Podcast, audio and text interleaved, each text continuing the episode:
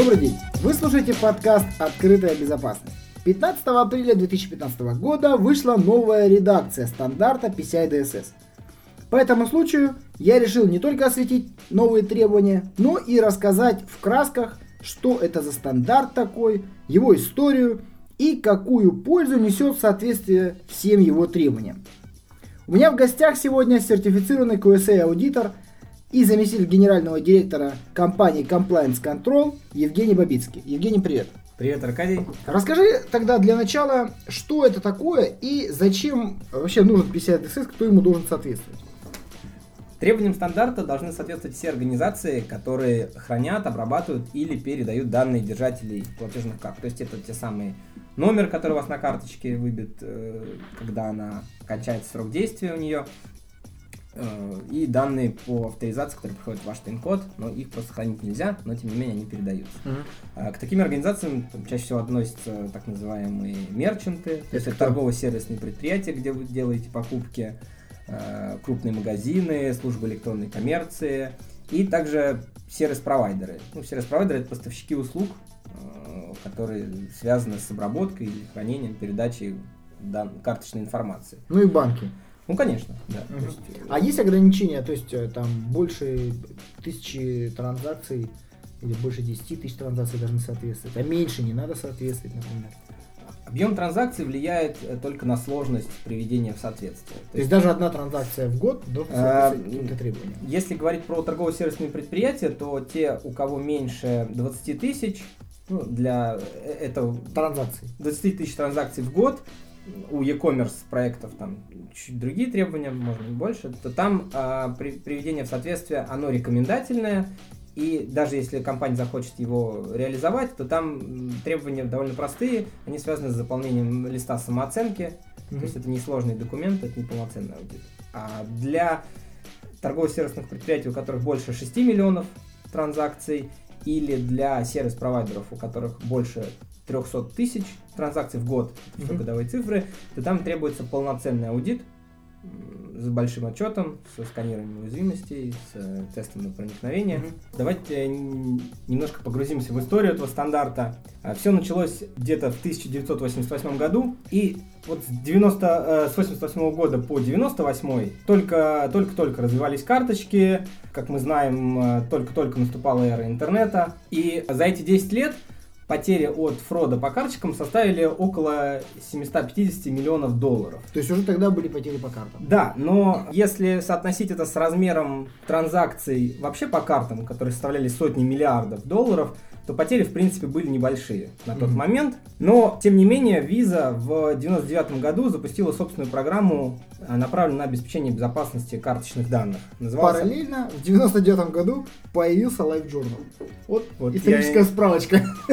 Я думаю, эти вещи никак не связаны. И тем не менее, в 2000 году, то есть всего вот за два года, фрод уже оценили в полтора миллиарда долларов. Все вырос в два раза получил. Да, то есть за, за 10 лет было 750, и потом всего за там полтора-два года он вырос еще вдвое. Это связано с тем, что наступил уже интернет, e-commerce проекты стали появляться, клиенты уже не так подозрительно относились к оплатам в интернете, все это mm-hmm. развивалось, и, соответственно, хакерам и злоумышленникам стало проще украсть данные карточки, что-то с ними сделать и какой-то фрод произвести. Ну вот в 2000 году еще челябинские хакеры украли данные из, из компьютера типа PayPal и Western Union и банка Нарабанк. Там а, ущерб был оценен в 25 миллионов долларов.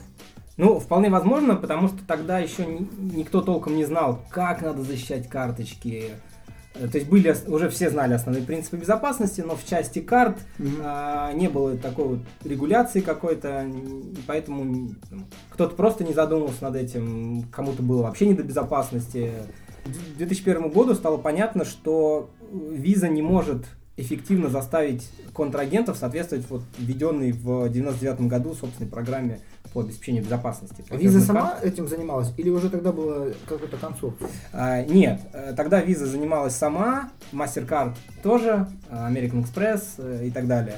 У всех были свои какие-то программы, направленные mm-hmm. на обеспечение безопасности. Это были первые версии.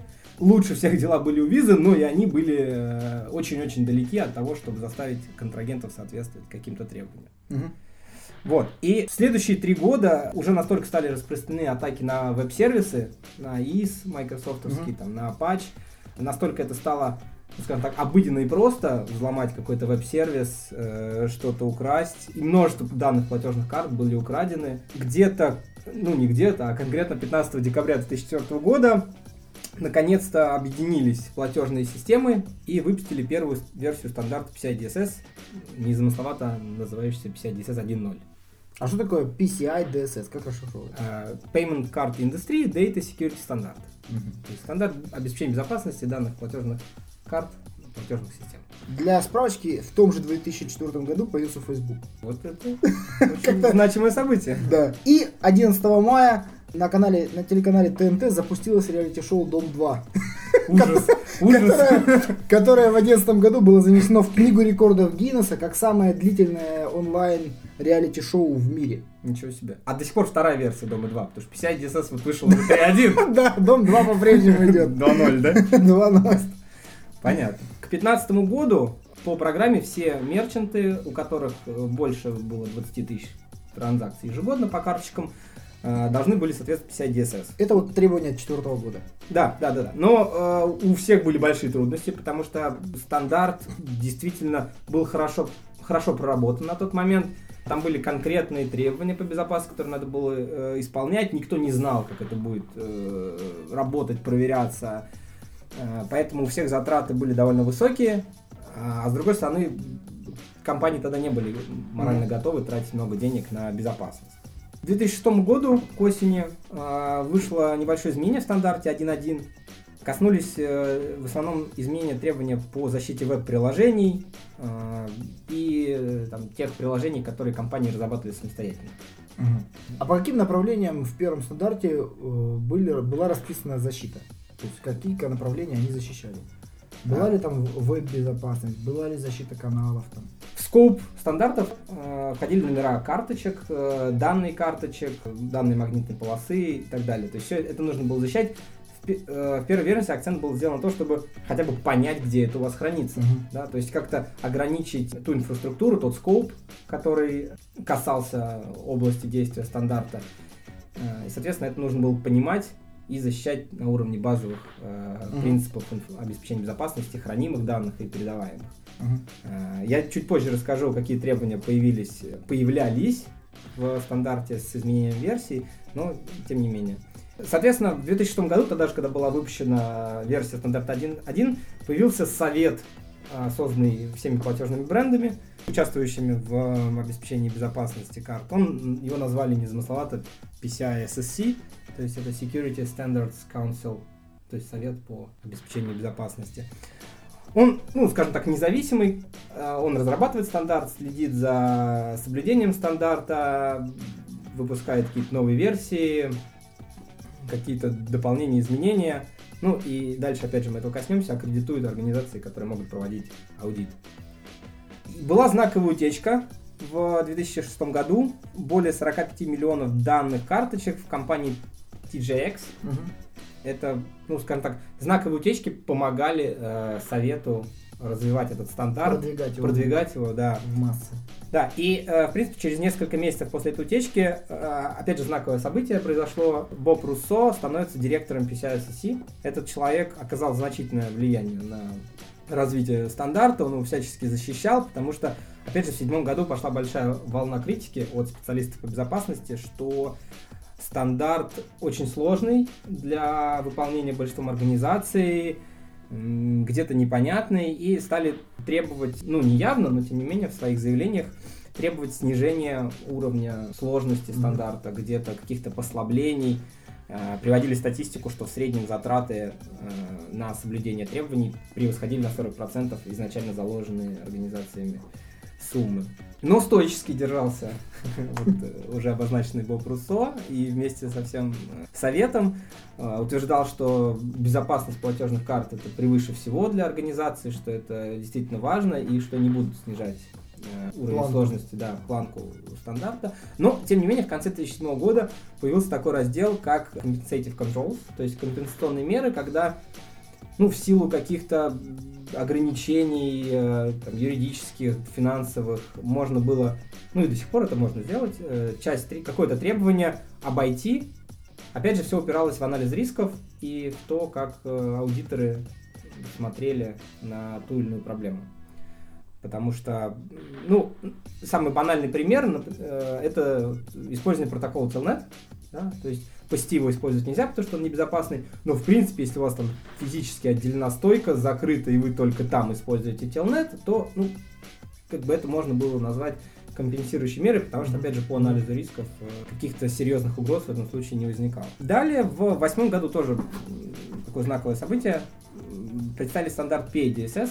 Это стандарт, по которому можно было сертифицировать платежные приложения какие-то платежные системы, которые разрабатывались э, ну, кем угодно. То есть любая компания могла разработать какое-то решение, обеспечивающее там, не знаю, процессинг или еще что-то пластиковых карт платежных, и сертифицировать его по этому стандарту, предлагать э, заинтересованным клиентам, и таким образом клиенты были уверены, что это приложение, которое они покупают, достаточно безопасно и одобрено вот, советом угу.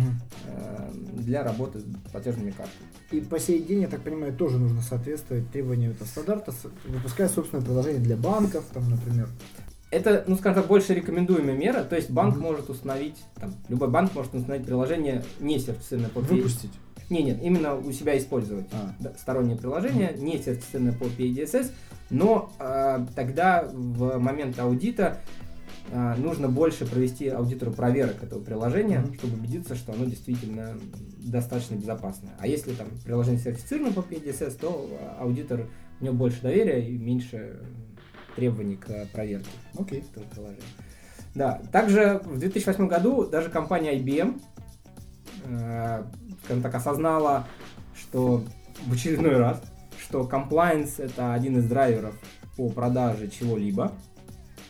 Ну, сказал о том, что они тоже будут как-то участвовать mm-hmm. в этом стандарте, потому что они поняли, что они под э, требования этого стандарта могут продавать какие-то приложения. На мой взгляд, эта практика немножко порочна, когда одна компания вас и сертифицирует, и тут же пытается свои продукты какие-то продать, это создает ну, излишнюю, наверное, точку давления, но это не запрещено, угу. поэтому многие Значит, компании... Разрешено. Да.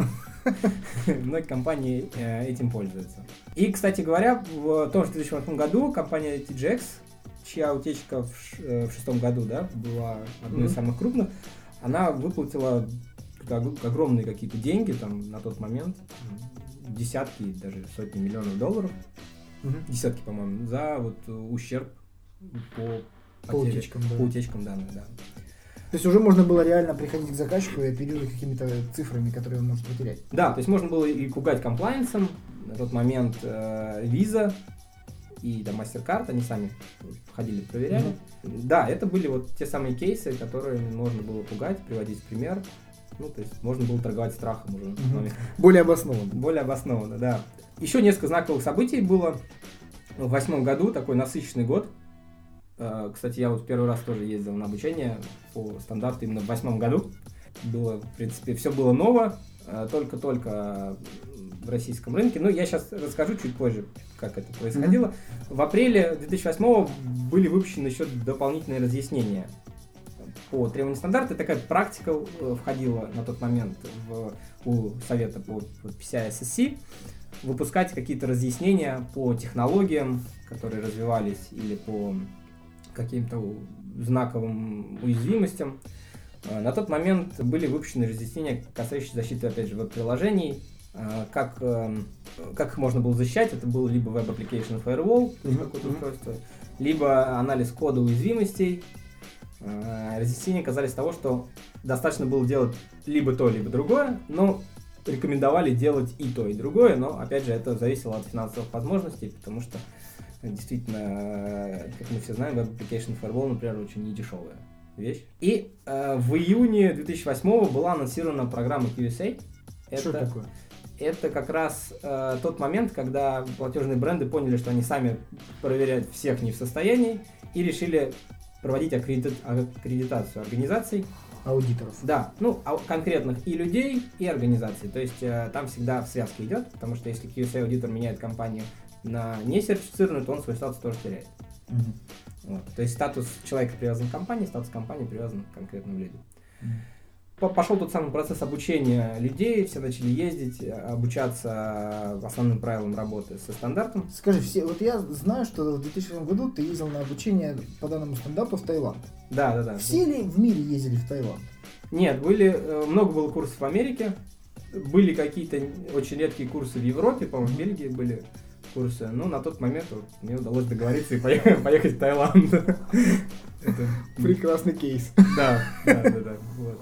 Там было э, действительно не, не так много, но э, российские компании тоже послали своих Мгм. сотрудников э, на обучение. Ну, конечно, гораздо ближе, чем в Бельгию, правильно? Ну, конечно.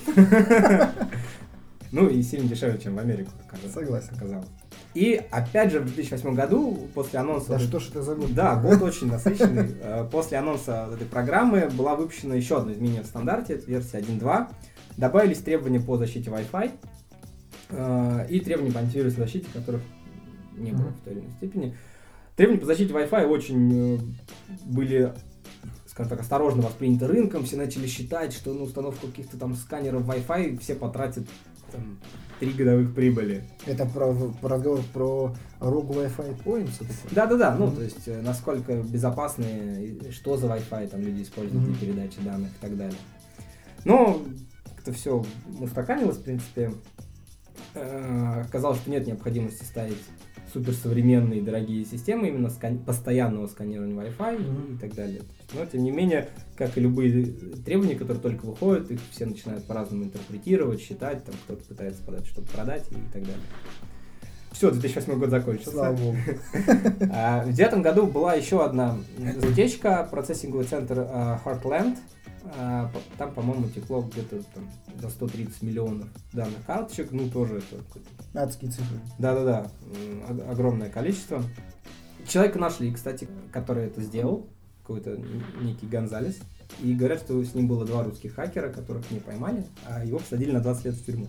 И опять же в 2009 году, продолжая вот эту практику э, выпуска каких-то дополнительных рекомендаций, PCI-SSC выпускает э, рекомендации по защите вот этих беспроводных сетей, э, которые вносят больше ясности в то, как их защищать и сколько это, сколько это стоит. Ну, точнее, как можно обойтись, какими средствами. В 2010 году у PCI-SSC появляется европейский э, директор, который, скажем так, э, то есть если раньше все-таки больше про Америку было, да, то в 2010 году начинается некая экспансия э, стандарта. А ты скажешь, когда в России пришло это требование? Ну, а- а, как я говорил, они были из 2008 года им начали торговать. Но с какого периода в России банки действительно стали э, заморачиваться соответственно требованиям этого стандарта? Ну, на, на самом деле, по факту, 2008. 2008. Да, да. Мгм. Просто на тот момент Visa и MasterCard, так как вот опять же PCI-SSC не было, даже в Европе, как э, пред- представительство, то Visa и MasterCard это делали самостоятельно. И а, они, в принципе, на мой взгляд, поступили довольно умно. Они сначала обязали только крупные организации соответствовать требованиям стандарта. Крупные организации начали там это в план закладывать, как- какие-то пошли проекты. Вот. И потихонечку там все соответствовали крупные игроки, да, а Visa, MasterCard начали там через них и самостоятельно уже, да, на более мелких, потом и на мерчантов э, крупных. Ну, то есть, э, в принципе, на мой взгляд, процесс был выстроен достойно. Они не стали сразу всем там, всех пугать, всем говорить, что Мгм.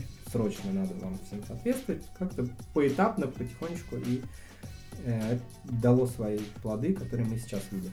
Да, э, в том же 2010 году удлинили цикл обновления стандарта с двух до трех лет, потому что многие жаловались, что там, не успевают привести к одной версии в соответствие, уже там следующий выходит, э, вносит какие-то сложности.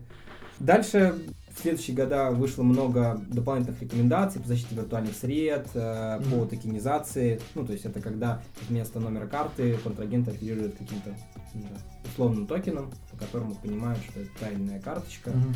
Это упрощает, ну, скажем так, аудит для многих компаний, потому что... Ну, типа обезличивание. Да-да-да, ну, наверное, правильная Мгм. аналогия. Но, тем не менее, утечки на тот момент продолжались. Э, Ну, они, наверное, до сих пор продолжаются в том или ином виде. Сейчас тоже что-то течет. Прямо сейчас, пока мы с вами Да-да-да.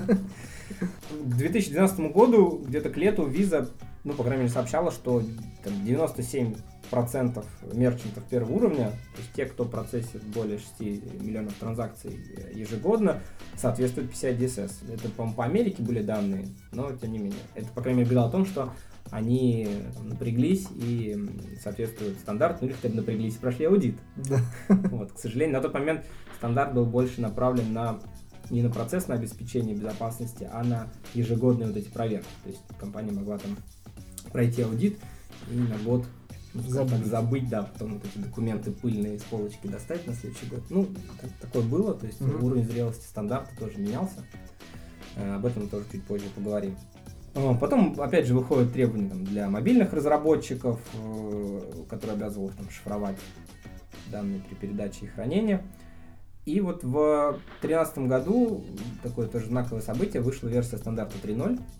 Мгм. А, Еще в 2014 году по ней можно было, о, в 2014 году можно было сертифицировать по стандарту 2.0 был последний год. А, сейчас с нового года уже только по 3.0 можно сертифицировать компании. Опять сейчас вышел 3.1, но 3.0 еще будет. э, Сколько? Три года получается? Три Не, он будет, до, по-моему, до 16 года, до, До до лета, 16 да, Мгм. примерно. Ну, сейчас в любом случае а, еще новый вот этот вот шаблон отчета не вышел по 3.1. Я думаю, когда он выш- выйдет, станет больше, больше ясности. Но, в принципе, а, те, кто еще не начал проект в этом году, они могут уже, ну, если выйдет к этому моменту форма отчета, могут начать делать по 3.1. Там изменения к отчету не такие существенные, а смысла в этом будет больше. Мгм. Так вот, версия стандарта 3.0 внесла много изменений, и все они в основном коснулись процессных вещей. То есть стандарт стал более нацелен на то, чтобы компании интегрировали э, выполнение требований стандарта в свои вот day-to-day э, На уровне процесса. на уровне процессов ежедневных, там, ежеквартальных э, и так далее. То есть там более по-моему, 30 требований и даже больше требует какого-то периодического в течение года. То есть теперь И потом после э, при прохождении проверки нужно отчитаться за этапность Ну, да, да, да, нужно там показать, что вот мы раз в квартал там, не знаю, сканировали Wi-Fi, сканировали уязвимости, там, пересматривали правила межсетевого экрана и так далее. То есть стандарт именно стал более процессный, это, в принципе, на мой взгляд, хорошо, потому что это действительно обеспечивает больше, больший уровень безопасности, чем случае- Real Secure. ну да, да, да. То есть э, стандарт всегда был более практическим, то есть он был не бумажным, хотя там много требований к документам, но э, и много требований к каким-то настройкам, к тому, что где должно стоять, Мгм. что должно защищаться, как должно защищаться. Э, То есть его можно использовать как практическое пособие при защите сети. А вот вопрос, Евгений. А, В одном из прошлых подкастов мы разговаривали на тему проведения аудита, э, по-моему, с Антоном Сапожниковым из, из э, КПМГ. Вот. И еще Никита Ревизов у нас на проводе висел. У меня был вопрос, какого уровня знания должны быть в голове у человека, которого привлекает на внутренний аудит по тому или иному требованию? Вот для проведения вот этих регулярных аудитов по PCI DSS нужно ли, чтобы человек обладал уровнем QSA или прошел обучение по аудиту? Э, По аудиту именно PCI. Или он может просто обычный админ взять бумажку и пройтись? Ну, если ком- у у компании есть именно требования, которые, что она должна отчитаться перед там, своим банком, или если там банк перед своим сервис-провайдером, или сервис-провайдер перед визой, ну и так далее, э, то их э, отчет должен быть, э, ну, скажем, подписан э, сертифицированным аудитором. То есть это те самые люди, которые есть на обучение, э, получают аккредитацию от там, э, совета по PCI. Это как бы есть Пон- фактически должен курировать хотя бы эту работу настоящий QSA. Да, для- есть э, требования для более мелких компаний, м, которые обрабатывают небольшое количество карточек, типа, там, не знаю, магазины, где не очень много. Мгм. Они могут заполнить так называемый лист самооценки. Э, в этом случае является рекомендательным участие вот подобного Мгм. аудитора, аккредитован, но в принципе принимается вариант, при котором они этот лист самооценки заполняют самостоятельно э, и отправляют э, организации, которые их курируют. И это по стандарту все, все хорошо, то есть так можно делать. Но э, для более крупных организаций сам аудит должен проводить э, сертифицированный специалист. Но готовиться к нему, конечно, могут просто с- сотрудники там, организации.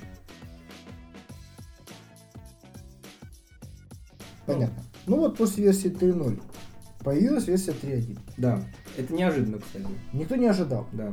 А почему она появилась? А. Что подтолкнуло выпустить эти изменения? Ну, так как все-таки совет это не суперформальная организация, да, а какая-то живая, они, по крайней мере, стараются какие-то знаковые события в области там, информационной безопасности отражать в своих действиях. И версия 3.1 в основном была связана с уязвимостями, которые были найдены в протоколе SSL и в ранних версиях TLS, Мгм. ну, то есть это версия 1.0, ну, очень изредка 1.1.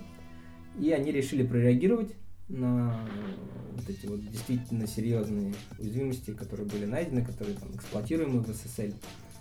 И таким образом... Это пудель всякие вот эти. Да, да, да, да, да, Мгм. да. Э, Несколько требований, в которых раньше было написано, что SSL там такой-то версии довольно безопасна, теперь они поменяли, там версия 2.2.3, 2.3, Мгм. 4.1. Но планируется вот э, план- планируется по новым требованиям уходить вообще с SSL? Да, к э, лету 2016 года все организации должны отказаться. Э, Казалось бы, времени еще вагон, но там важное примечание, что все компании должны составить план. Же. Roadmap. Ну, такой roadmap, причем это уже в более сжатые сроки. Да? Э, Roadmap, как они будут от этого отказываться. Понятно, что SSL там сейчас может использоваться везде, и за один день. Э, невозможно перевести такую миграцию, но вот этот самый план, основанный на анализе рисков, должен быть составлен организациями довольно сжатые сроки. То есть совет рекомендует, опять же, компаниям аккредитованным пор- поработать со своими заказчиками сейчас, чтобы вот этот план помочь им составить. А кроме это- этих, э, кроме такого события с SSL, какие еще требования появились новые? А, Там появились больше, скажем так, требования, которые уточнили те или иные формулировки. Там, например, теперь SMS входит в end message э, user technology или то есть э, конечные технологии, которые пользователи польз- используют для общения. Вот. Также э, там, то, что, например, хэшированный и маскированный паны не должны храниться в рамках одной инфраструктуры. Ну, Пан Ну. это э, номер карточки. Вот. То есть а- а- это способы защиты, да, вот этого номера карточки. Это либо его хэш- маскирование, когда вот вы когда что-то покупаете, если посмотрите на чек, там у вас карточки первые 6, последние 4 чаще Да, всего, а да. остальные звездочками. Вот это называется маскирование. Но это не pin security. Нет, это э, про Pin Security это нек- некий отдельный дополнительный э, стандарт, который раньше был Pin Security, сейчас он под крыло PCI тоже вошел. Это стандарт, э, которому обязаны соответствовать э, организации, которые управляют ключами, загружают ключи там, в посттерминалы, в банкоматы э, и так далее. Но их немного, я так понимаю. А, их Они такого же масштаба, наверное, как процессинговые центры, да? Не, ну в принципе многие банки, по крайней мере, Pin Security точно требуется тем, кто только подключается к визе. Ну и формально, если по, почитать требования визы, то можно сказать, что все организации, у которых процессинг напрямую подключен к VisaNet, Мгм. ну или там в будущем к НСПК, который будет являться, ну, наверное, локальным представительством VisaNet с точки зрения юридического, а, они вроде бы должны соответствовать Мгм. в случае, если они обрабатывают чужие э, бины. Бин это номер, э, ну, как так, номер банка. Мгм. Ну, то есть, если вы в Сбербанковский банкомат ставили карточку другого банка, то, ну, по сути, Сбербанк обработал э, бин чужого банка. Ну, вот, вот такая есть трактовка. Мгм. И по pin security тоже есть требования для прохождения аудитов и так далее, да? Да, да, да. Ну, тут самый, э, всегда самый правильный вариант это спросить своего представителя в визе, э, должен ли я проходить или нет. Вот. Но по требованиям, по идее, большинство организаций, у которых есть процессинговые центры, есть банкоматы и посттерминалы собственные, Мгм. и они их обслуживают, загружают туда ключи шифрования, то формально вроде бы они должны проходить. Мгм. Но в России я знаю, что только вы занимаетесь э, этим аудитом, правильно? Ну, мы первая, скажем так, русскоязычная компания, которая по- получила вот эту аккредитацию. Мгм. Поэтому, да, ну, наша компания уполномочена. Но, опять же, в лице конкретного человека, это не я. Ну, Ну понятно. коллеги. Скажи, а вот э, Visa и MasterCard, понятно, они объединились. А, И вот вместе там а, пушат этот PCI DSS. А что насчет японской JCB, там American Express? Да, именно, да. Они, Да. они тоже входят в консорциум, то есть просто они, так как у нас не распространены, то, э, скажем так, подтверждение аудитов, которые мы делаем, мы отправляем только визу MasterCard, но это, опять же, по требованиям заказчиков. Они не работают с Amex, American Express не работают там, с JCB, э, и, соответственно, тут интересный кейс, вот мы, например, проводим проекты в СНГ, и там в той или иной степени распространена э, платежная система China Union Pay. Так. Тоже довольно крупная. Китайская. Да-да-да. А, Оно и в России пытается там... У них есть свои требования по безопасности, они не входят в консорциум. А, Ну и, насколько я знаю, они не жестко контролируют Мгм. те, те, э, собственно, эти программы обеспечения безопасности, как это делает э, Visa MasterCard. Но э, ходят слухи, что они могут присоединиться к Но у консорциуму. них а, требования другие. То есть Э, нужно делать э, двойную работу или если компания соответствует 50 ДСС, ей там буквально Ну, там, да, наверное, Пара где- где-то там строчек 15% трудозатрат надо накинуть на, на- на это дело. Есть какие-то там более специфические требования, но н- не, несущественные. То есть, в Мгм. принципе, если компания соответствует PCI DSS, то а, там, сделать дополнительную работу, чтобы соответствовать требованиям China Union Pay, не, не составит наверное, Ну, проблем. так как мы сейчас начинаем ориентироваться на восток, Да, то есть сейчас Китая, э, да. непонятно, не- непонятно, конечно, как это будет, потому что сейчас много разговоров, да, вот про НСПК. М, как это будет, а вдруг виза с MasterCard идут? от да, что будет, если виза и MasterCard идут, чему соответствует? Стоп. Ну, ну тут э, для простых э, людей вообще, да, надо понять, вот, например, за- завтра нет визы MasterCard, как вообще? Не- Нет ни одной альтернативы сейчас. Была идея там с УЭКом, которая, Мгм. на мой взгляд, провалилась. Только локальный процессинг фактически внутри страны. Да, по- э, то есть и, и тут еще надо понять, что значит уйдут, да, э, потому что сейчас, э, да, локальный процесс внутри страны, э, например, будет работать, но С карточкой российского банка, получается, никуда не поедешь. да, и, и вопрос, что будет, когда срок действия карточки закончится. Мгм. То есть как, что будут перевыпускать, потому что сейчас есть подобная проблема, там, у банков, которые попали под санкции, Мгм. у них... э, Все не могут купить карты. они не могут пластик купить, да, вроде бы. Мгм. А в России производство пластика не планируется запустить своего? Ну, е- у нас есть пер- персо- персобюро, которые Мгм. э, Штампуют. э, имитируют, да. Но там скорее более какие-то юридические проблемы, на мой взгляд. То есть мо- можно ли продать этому банку и так далее. Мгм. Потому что они же тоже зависят от э, визы MasterCard. Поэтому- Но э, сам факт, э, надо сначала понять, что есть уход MasterCard. Если они вообще скажут там, Привет. Ну Да. вот недавно, бу- буквально полгода назад же они практи- практически планировали выйти. ну... не- Как-то пугали вообще. Ну, пугали, Ну, но это, идем, но это бизнес. и у вас свет потухнет. Будете опять с налом бегать по квартире. Да, это э, были такие. Понятно, что все-таки рынок, ну, не самый большой в мире, но довольно сладкий для Мгм. них. Поэтому они тоже не хотят его терять. Я просто не, не представляю пока, как они договорились там с локальным, с НСПК, например, или с другими какими-то Мгм. системами с точки зрения разделения прибыли, потому что по факту виза может теперь вообще не знать, какое количество транзакций. Потому что раньше, если вы платите картой банка в посттерминале В России. этого же банка, да, то в принципе за пределы этого, э, этой процессингового центра банка это не уходит транзакция. Мгм. Поэтому виза они, по идее, не знают. То есть она не ходила через Америку? Нет, нет, ну то есть вот э, карточка, у вас карточка банка, и вы приходите в аптеку, и там стоит пост э, терминал этого же банка. Соответственно, чтобы банку с вашего счета эти денежки списать, ему не обязательно делать запросы там, в Мгм. визу или в MasterCard, и никаких проблем. И также были у некоторых банков прямые соединения друг с другом. То есть, что эти транзакции, опять же, ходили по прямому каналу между банками и Всё. не уходили в визу. Внутри страны фактически. Да, да, да. Поэтому э, как это с финансовой точки зрения будет выглядеть, пока непонятно. Да, спасибо большое, Евгений. Очень интересно было. Я надеюсь, что данная информация по- осядет теперь в умах начинающих специалистов по безопасности, те, кто сейчас начинают трогать и касаться этой темы, как такой темы, как банковская безопасность, защита информации в банках. Э, Я думаю, каждый человек, кто э, либо идет в банк работать в направлении безопасности, либо э, растет в этом направлении, по-любому столкнется с этим требованием. Да, в том или ином виде обязательно, будь то администратор баз данных или Мгм. специалист по безопасности в банке, который следит за соблюдением безопасности данных своих клиентов, карточных данных, так или иначе эти требования будет выполнять. Ну, хотелось бы. Спасибо большое, да. Да, Ну, спасибо большое. Будет он их выполнять или нет, придешь ты и проверишь. Правильно? Да, мы уже идем к вам. Да, мы идем к вам. Да, спасибо большое, Евгений, спасибо большое, наши слушатели. На этом мы заканчиваем нашу программу.